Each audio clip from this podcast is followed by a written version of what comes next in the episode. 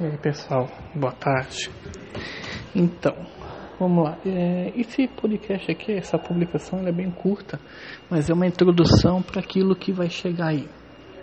Tá?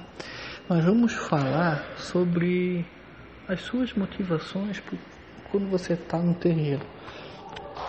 O que te motiva no terreiro? Né?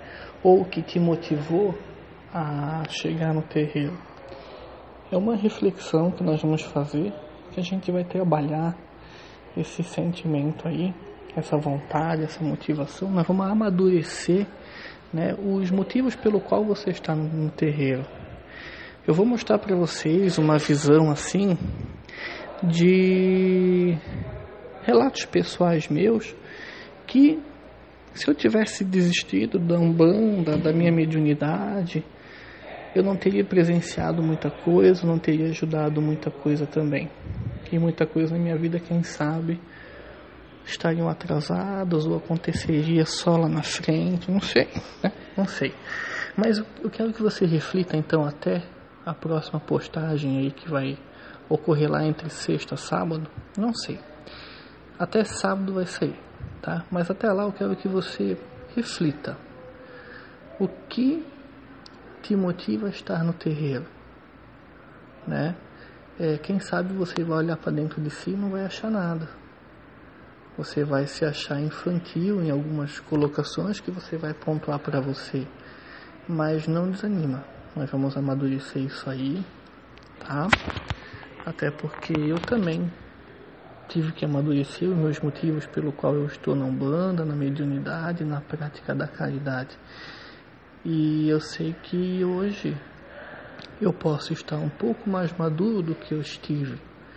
Mas eu sei que lá na frente eu vou me considerar hoje infantil. A evolução da gente ela acontece sempre, desde que a gente se permita evoluir. Então eu quero que você vá refletindo, por que, que eu estou na Umbanda? O que, que eu posso ganhar estando na Umbanda? Eu só quero deixar uma frase aqui que a Umbanda é como se ela fosse um plano de saúde. Ela é como se ela fosse um plano financeiro, um plano espiritual, um plano familiar. E você tem os benefícios que quando você precisa de saúde você tem. Quando você precisa de, de uma resolução de um problema, você tem orientação para isso. Quando você precisa de emprego, é feita uma abertura de caminho. Então, é, quando você vai respondendo essas perguntas para você, você sempre lembra que o terreiro ele é muito mais que esse clube, porque ali você tem muitos direitos e muitos deveres também. Eu boto, eu boto os deveres ali porque a gente tem. Mas vai ser uma reflexão bem legal, tá? Vamos. É uma coisa que veio para mim assim, intuitivamente, para a gente estar tá aí então amadurecendo os motivos pelo qual a gente exerce a nossa caridade, os motivos pelo qual a gente se coloca dentro de um terreiro o que pode acontecer quando eu permaneço no terreiro, né, dentro de um espaço sagrado. Então, até lá, vai refletindo, vai amadurecendo também, né? É, lembrando que as nossas motivações, mesmo que elas não tenham, a gente não precisa de motivação para estar num terreiro, tá? A gente não precisa mesmo sem motivação, a gente pode fazer um trabalho maravilhoso. Mas o ser humano ele é de motivação. É, você acorda para trabalhar motivado. Se você não tem motivação, você vai desanimando ao longo do tempo. Então é isso que a gente não quer, é que você desanime. Então a gente vai fazer uma reflexão, a gente vai fazer um trabalho de amadurecimento e vai ser muito legal, tá?